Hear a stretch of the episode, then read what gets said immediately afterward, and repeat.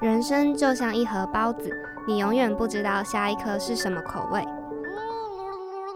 哎，那颗包子，你是不是有话要说？今晚包什么？欢迎来到忙碌紫菜包，我是主持人小紫。我是主持人小蔡。不知道大家在这个月份最近有没有在烦恼一件事情呢？那就是圣诞节快要到了，身边会不会都没有人陪你啊？尤其是那种大学生流行一个魔咒，就是还蛮恐怖的，叫圣诞节魔咒。这个圣诞节魔咒就是就是有传说说，如果你在大二圣诞节前没有脱乳的话，你就会撸大学四年。那究竟大家在圣诞节前有没有机会脱乳呢？大家不用太担心，我们今天就要来帮大家解题。所以我们邀请到了在业界非常有名的塔罗占卜小熊老师，然后要和我们一起做一个大众占卜的体验。那我们先请小熊老师跟我们的听众打个招呼。嗨，大家好，我是小麦与熊的小熊老师。在开始之前，大家可以先去忙碌紫菜包的 Instagram 粉砖看一下这四张塔罗牌，选出你最有感觉的这张。接下来，让我们一起跟老师来解牌吧。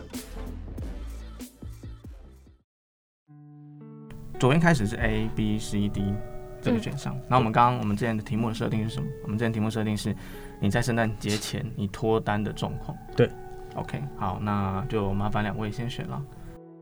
哦，A 是抽到这张世界牌。其实，在以脱单的状况来说，世界牌也代表是其实蛮受别人注目的。嗯，所以其实，在蛮受别人注目的这个情况来看，其实脱关脱单的状况算是蛮好的。那甚至在圣诞节前呢，会尽可能的想把自己的魅力啊，各方面的状态展现出来，所以其实会有很多的机会跟场合可以让你去呃打扮自己，或是呃跟异性相处的机会也会增加哦。那我会建议其实可以多把握这样子一个机会出现。好，那其实前面呢也辛苦了一阵子，所以现在这张牌出现对你来讲，在圣诞节前脱单还还蛮不错的。大家都没选到，OK。好，那我们看选项 B。哎，刚刚 B 是小菜。好，我来看一下金币七哦。嗯，其实呃，对于脱单这件事情啊，如果有看到这张牌，或是呃，等下在呃 IG 上有选到这张牌的朋友，其实还在思考谈恋爱这件事情对自己的益处是什么。对。因为金币七它有一种规划的一种表现哦，他会觉得说，哎，我现在谈恋爱好吗？呃，我要跟风谈一波吗？还是怎么样？他其实会有蛮多这样的想法，甚至他会觉得说，嗯，如果我做谈恋爱这件事情，会不会影响到我什么什么什么？他会想的比较深远一点，理性一点啊，比较理性一点。那当然，金币七有时候也会代表你可能有一些你觉得合适的对象出现，那想了很久，啊，苦了很久或追了很久，但是都没有后续的结果，所以呢，到。圣诞节前，你可能还在想这件事情，会想说，哎，是不是真的要做这件事？或者理性的去思考过后，会觉得，嗯，还是挑 CP 值比较高的事情先去做，先去完成，我 会有这样的一个想法。嗯，了解。所以呢，呃，选择 B 的朋友，讲到这张金币七啊，可能还有很多想法，在想下一步是如何的。对，好，那这个是我的。好，看一下战车牌。其实战车牌啊，选择 C 的朋友跟刚刚选择 B 的朋友会有一点像。但是 B 的朋友比较像是，像我刚刚提到，他一直在思考，诶，怎样规划比较好。那战车牌其实它有一个状态比较特别，是其实呢，呃，不是说没办法，只是他现在不想做。他很多时候会有这样的一个讯息。那战车这张牌其实也代表是要脱离自己的舒适圈跟环境。什么意思呢？如果你现在真的有考虑要脱单的朋友，我会建议你找的对象跟之前会有点不同，这样会擦出不一样的火花。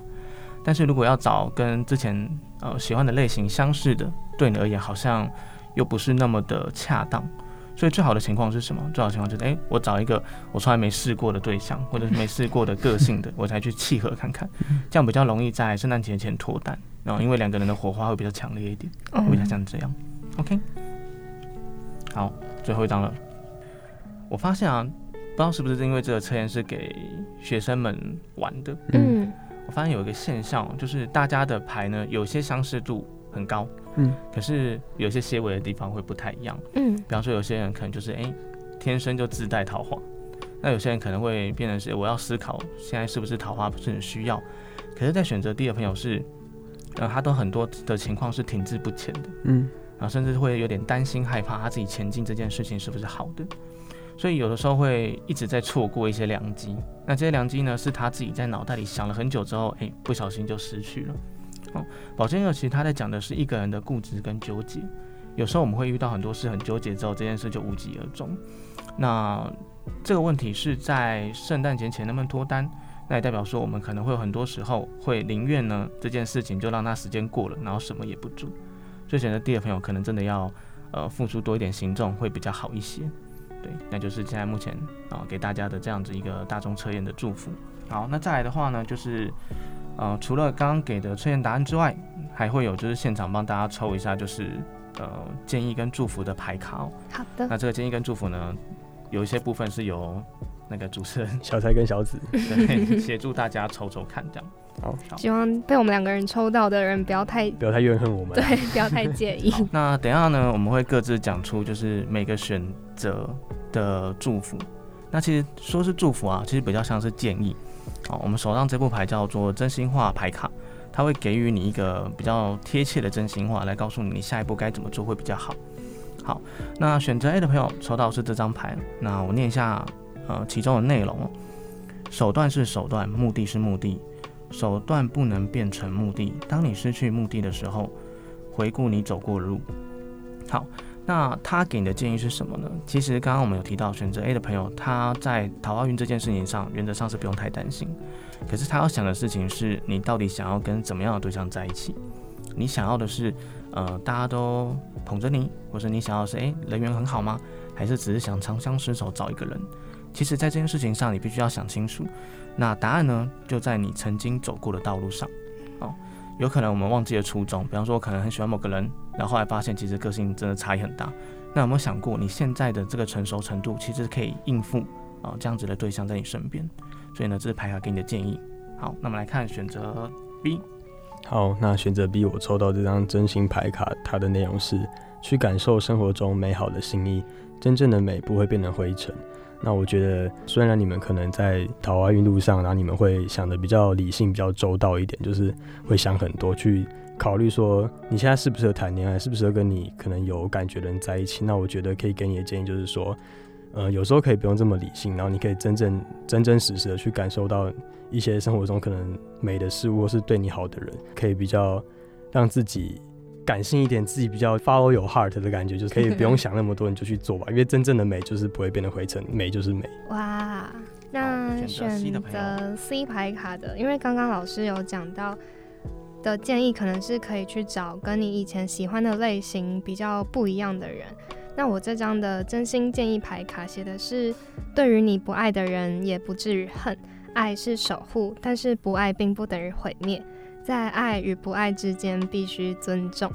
那我觉得还蛮酷的是，因为如果你以爱跟不爱来定义相不相同的类型的话，好像勉勉强强也说得过去。那我觉得这个建议可能是你的心胸跟你的眼界要放得更宽广一点，不要一直拘泥在就是你永远能看到的那一些人身上，也不用一直的去以很负面的能量去看你身边的周遭的事物或者是人。对，我觉得就是可能是把心胸打开的宽广一点吧，去接纳所有的事物，然后他们都有一些可能性。那轮到选择 D 的朋友，那我们来看一下这张真心话牌卡给予你的建议是什么？好，先诉说一下它的文字哦。压抑自己，容忍别人，都不要过了头，那是对你，那是对待你自己的习惯，也是在指导别人如何对待你。好。我们刚好提到选择 D 的朋友，可能很多时候啊会停滞不前，那甚至真的有桃运来，那可能也不知道该如何把握这件事就会过去。会不会是有的时候我们会先选择先逃避某件事，或者是把事情想得太恐怖、太复杂了？这张牌也代表是，如果你这样子对待自己去做这样的事，那相对来说也会有人会做这样的一个行为去对待你，那会变成一个负向的循环，你也没办法打开你的心胸哦。好，这就是给选择 D 的朋友这样子的一个祝福。好，以上呢就是我们的大众心理测验啦，非常感谢大家。那各位听众可以在今年年底的时候，接近圣诞节呢的那阵子，回来听听看我们节目，看看老师现在帮大家做的占卜是不是非常的正确呢？还有那些建议适不适合在年底的你们？那接下来就继续让我们来跟小熊老师聊聊他在成为塔罗占卜师的心路历程吧。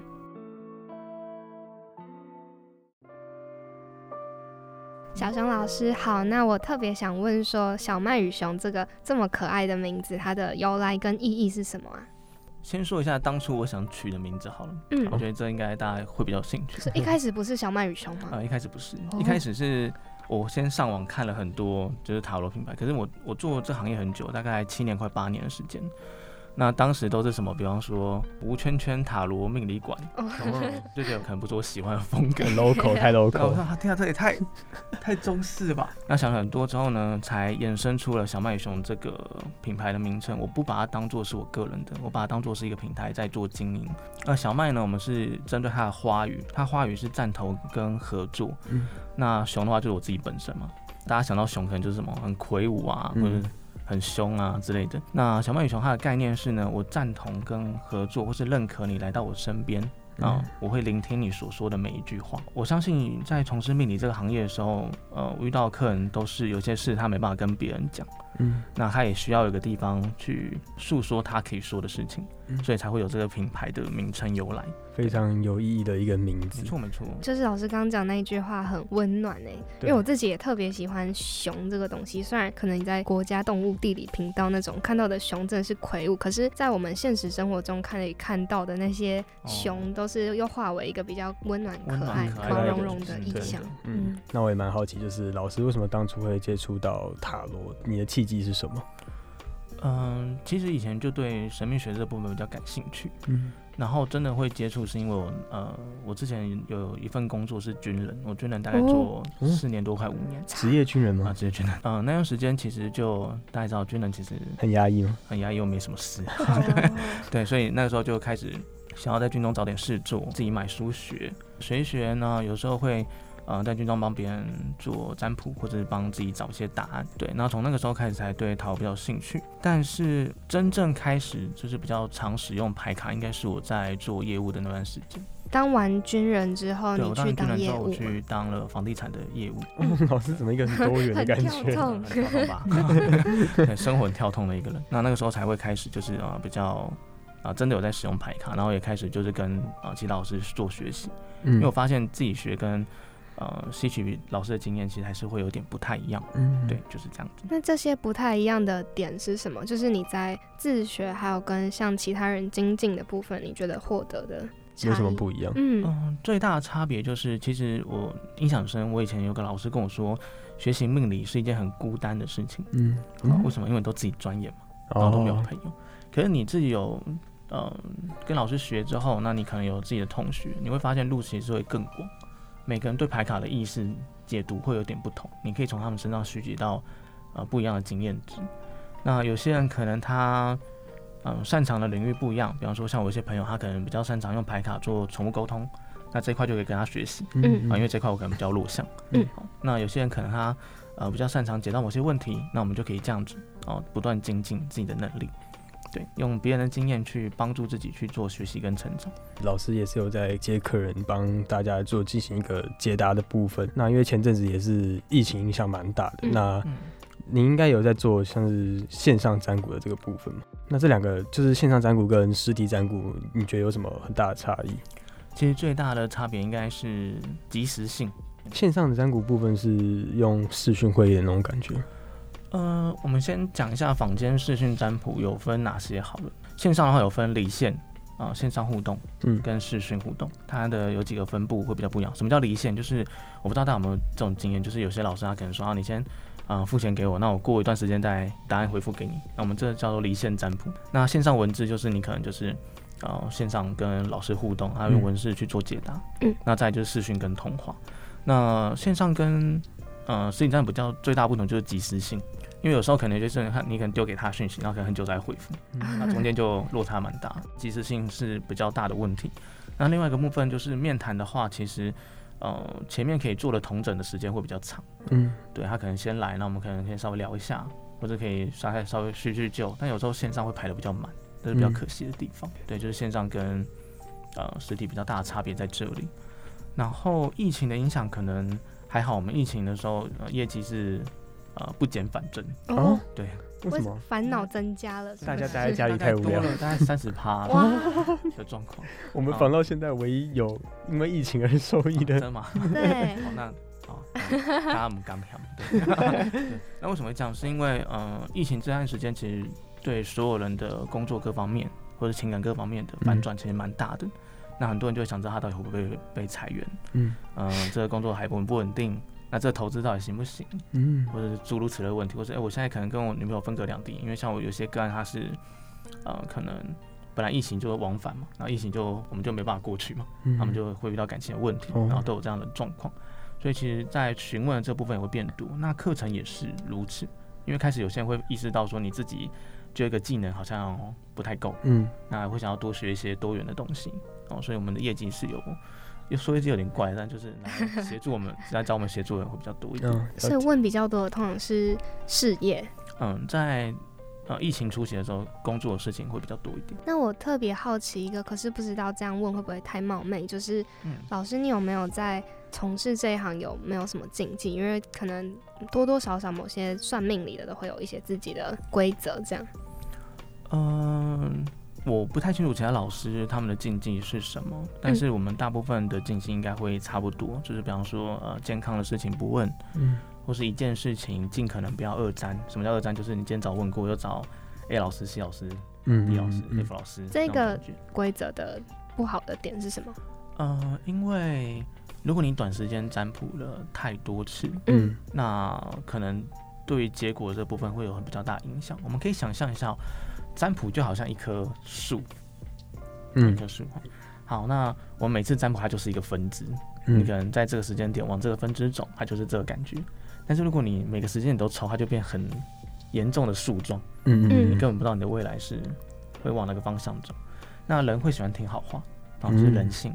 那你会在那段时间就不断听到一些事情，然后怎么样？因为我曾经也是个案啊，我也是过来人，所以我还蛮清楚大家的状况。你是被占卜还是占卜别人？呃，我其实我觉得会喜欢占卜，是因为我自己曾经也爱算，对啊，然后可能有一些疑难杂症，我会想 算算看，我就知道可能会有什么样的问题。嗯对，那这样其实对个案当事人不好。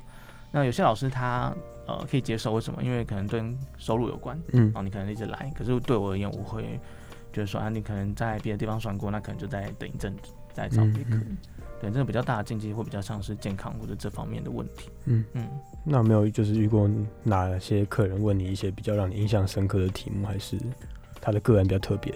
其实我觉得每个人的经验都不同，那有些故事可能很雷同，但其实我觉得站在呃个人的角度来看，都是他独立的经验。那我觉得比较特别的故事哦，嗯，我这边跟大家分享一个，就是我觉得我呃占卜以来，我觉得比较特殊的情况。好，好，那这也是我可能会在课堂上跟朋友、同学分享的。就很多老师可能会遇到很多问题，他会选择能不能算。那当然，我们这个行业也有我刚刚提到的一些禁忌，比方说，诶、那个可以算，那个不能算。可是有的时候你就会遇到一些问题，是你不得不帮他算。啊，这个时候你可以选择都不要，嗯，哦，帮不要处理。但是如果这件事情真的来了，该怎么办？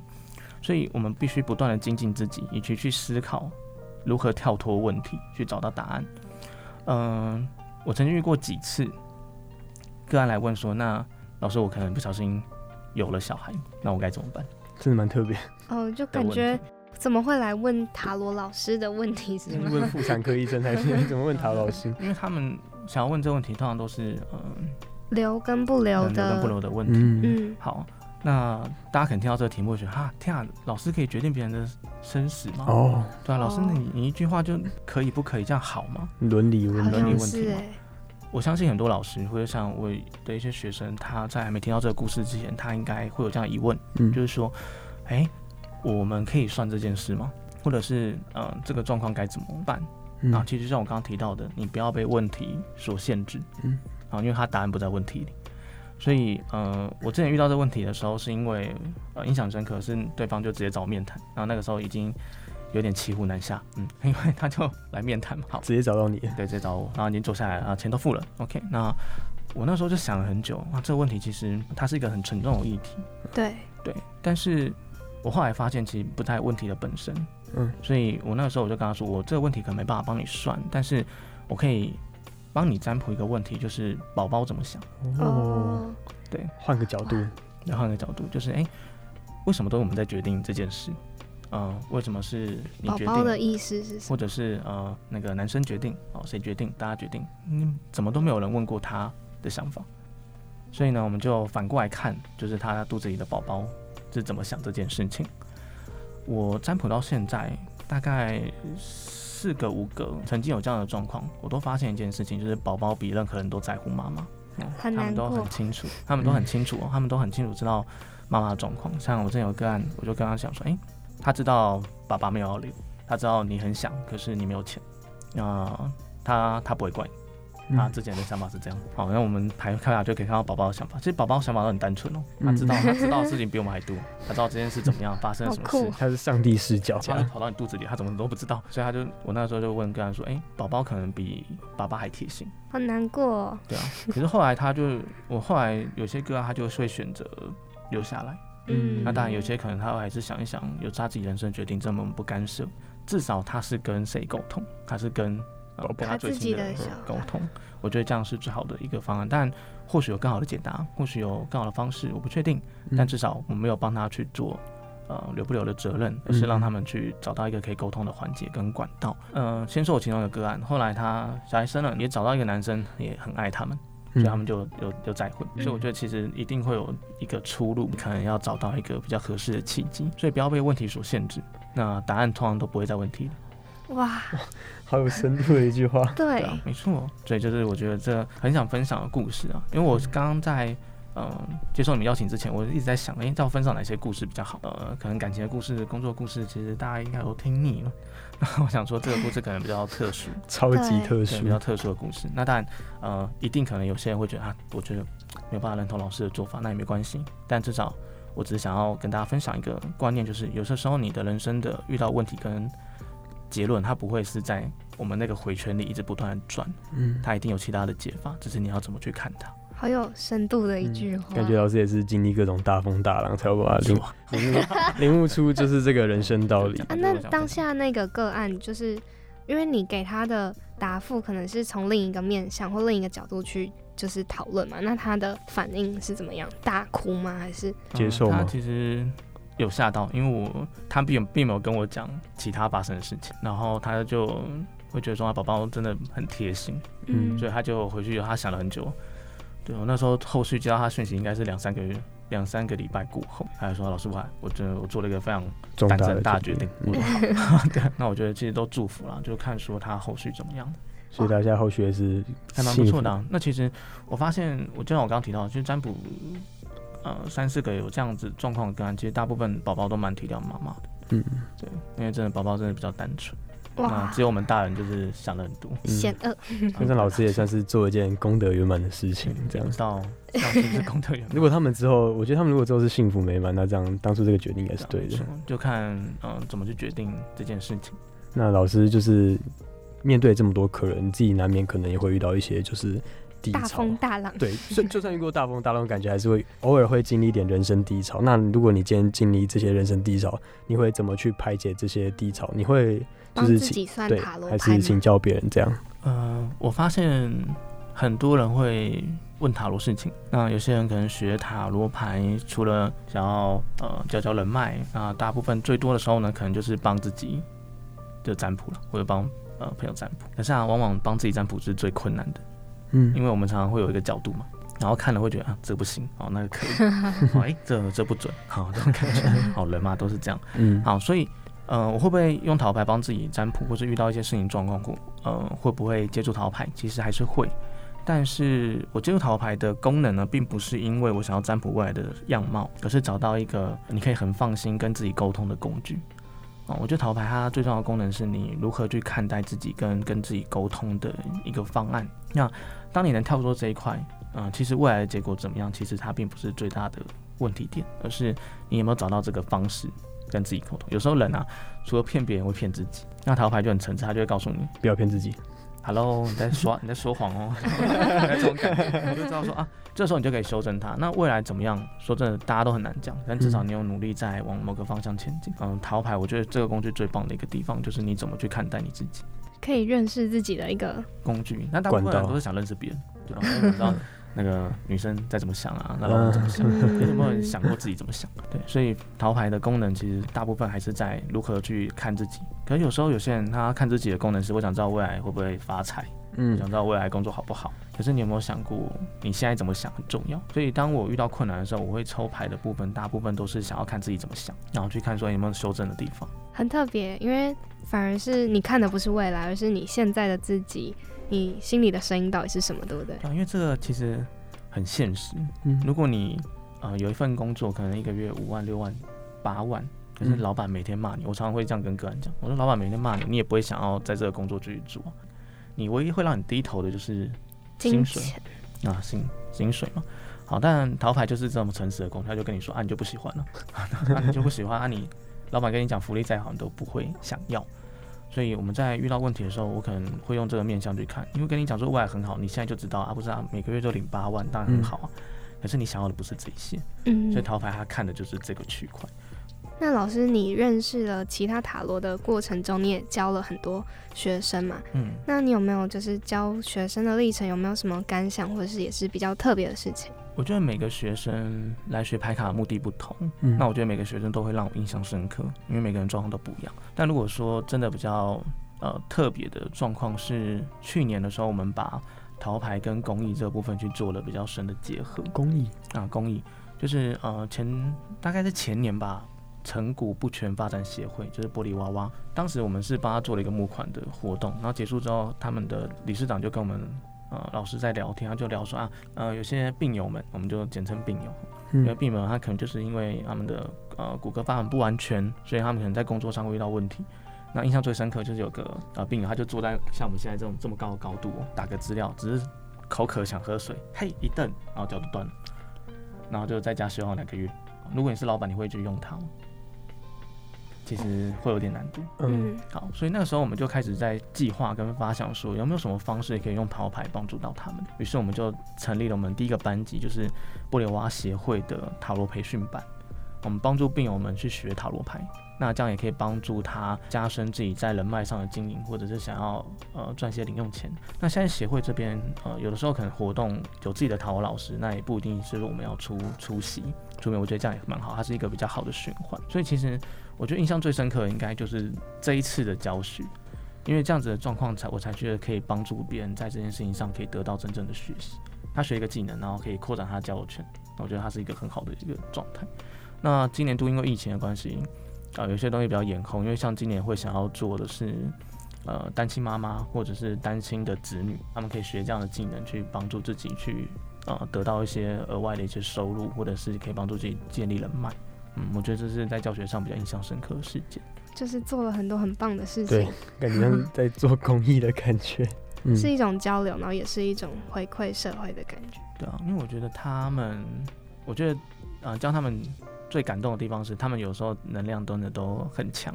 有时候我们像我们一开始在物流啊他们接触的时候，我们会很担心说，我不然我可能跟他讲说，哎、你这样子，啊或者这样，或者我们很很怕碰到他。可是他们理事理事长就是一个很乐观的人，他说嗯哇不要紧啊，安诺多安诺，就觉得很有趣，然后病友们都很开心，嗯所以每次去教他们都很开心。为什么？因为他们他们都很乐观、很开朗。那这样子会不会遇到一个状况，就是如果他今天帮别人占卜，你会不会更有力量？对啊，你可能被他占卜完就啊人，那他可以这样子，那很棒啊，会有这样的感觉。因为像老师刚好有提到会跟就是那个协会合作，那也有看到老师在就是你的粉丝专业上面，有些有时候也会跟一些就是不同的品牌合作，帮他们量身定做一些就是可能心理心理测测验，像香水还有衣服的品牌。嗯这样，那当初你们是怎么发想这些心理测验？就是你还要结合他们的产品，哦然后去做那个心理测验。对，但是我想想哦怎么结合，其实要先看一下店店家跟合作厂商他们想要的属性。那是他们会提供供你属性，就他们想要做什么方向比方说他。可能会说，哎、他们这一次这一批的香水都比较甜美，然后这个区块去做，嗯、这个甜美风格，或者它跟桃花运有关。那服饰他可能这次想要走的是，比方说，呃，轻熟女的风格，那测验就是往这个方向去做结合。那测验的发想，因为是跟厂商合作，所以他们大部分都是经过设计的测验，啊，不会像我们刚刚就是很随性的抽。嗯嗯呃，随性的抽的测验很准，通过设计测验也很准，但是因为通过设计的测验，它可以去调整，就是每个测验的分数和状况。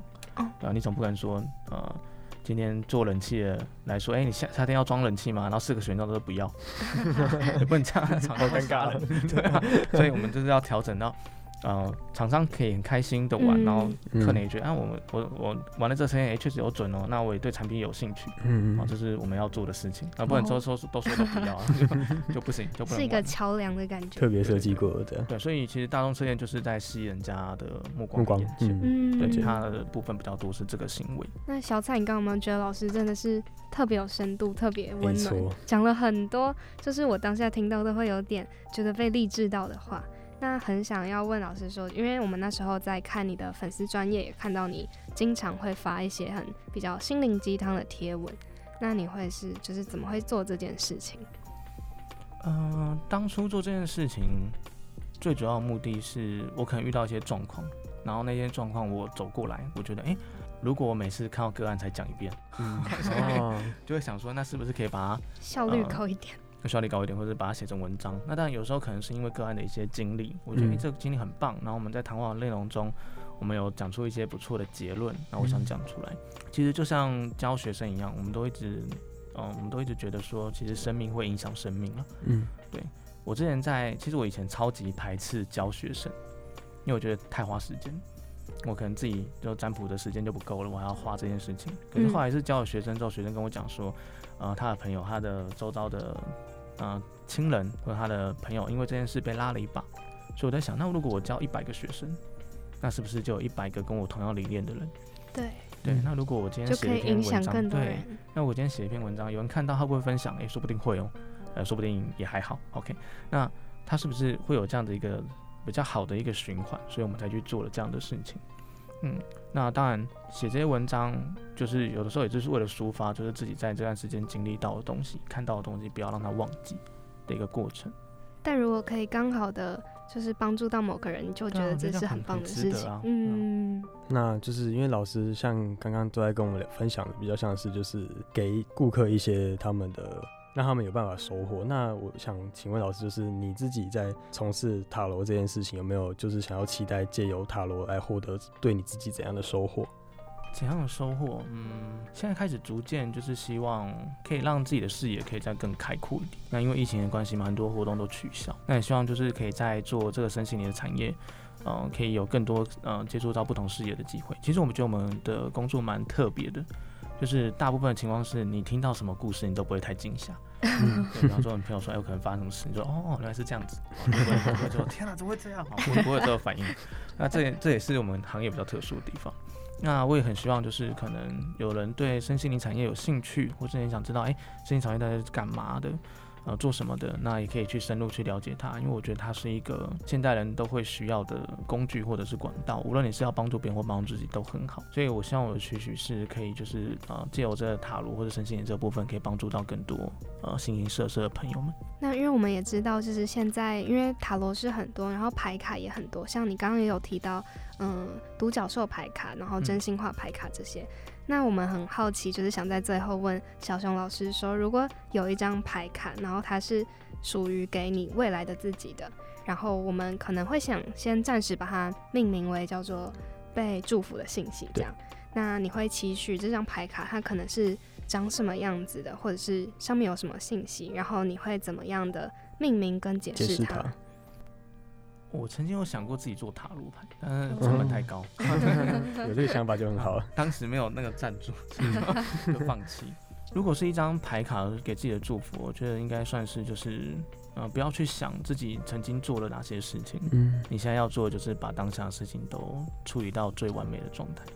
那也不要去计较什么是完完美哦，因为这个完美呢，通常都是过几个月、几年之后才知道，哦，原来当下做的还蛮不错的。哦你当下你在当下只会觉得自己做的很糟。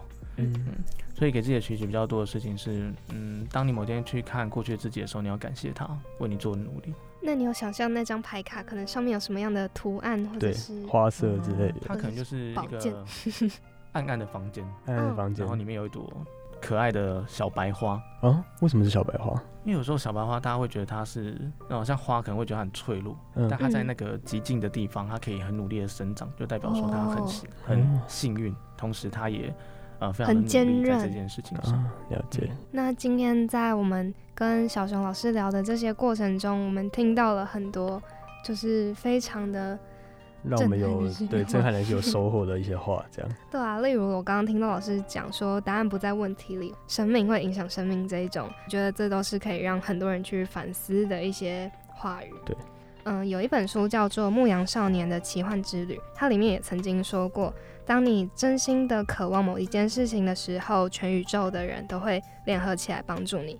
然后我就会觉得塔罗好像也是这么一回事情，有什么样的意念，然后你要给予自己最大的祝福。那希望大家也都可以去想想看，可以给自己什么样的一张塔罗牌卡，怎么样去祝福自己。好，那我们在今天节目最后也再次谢谢小熊老师来接受我们的访谈，非常感谢大家，谢谢小熊老师，谢谢小老师，谢谢。谢谢。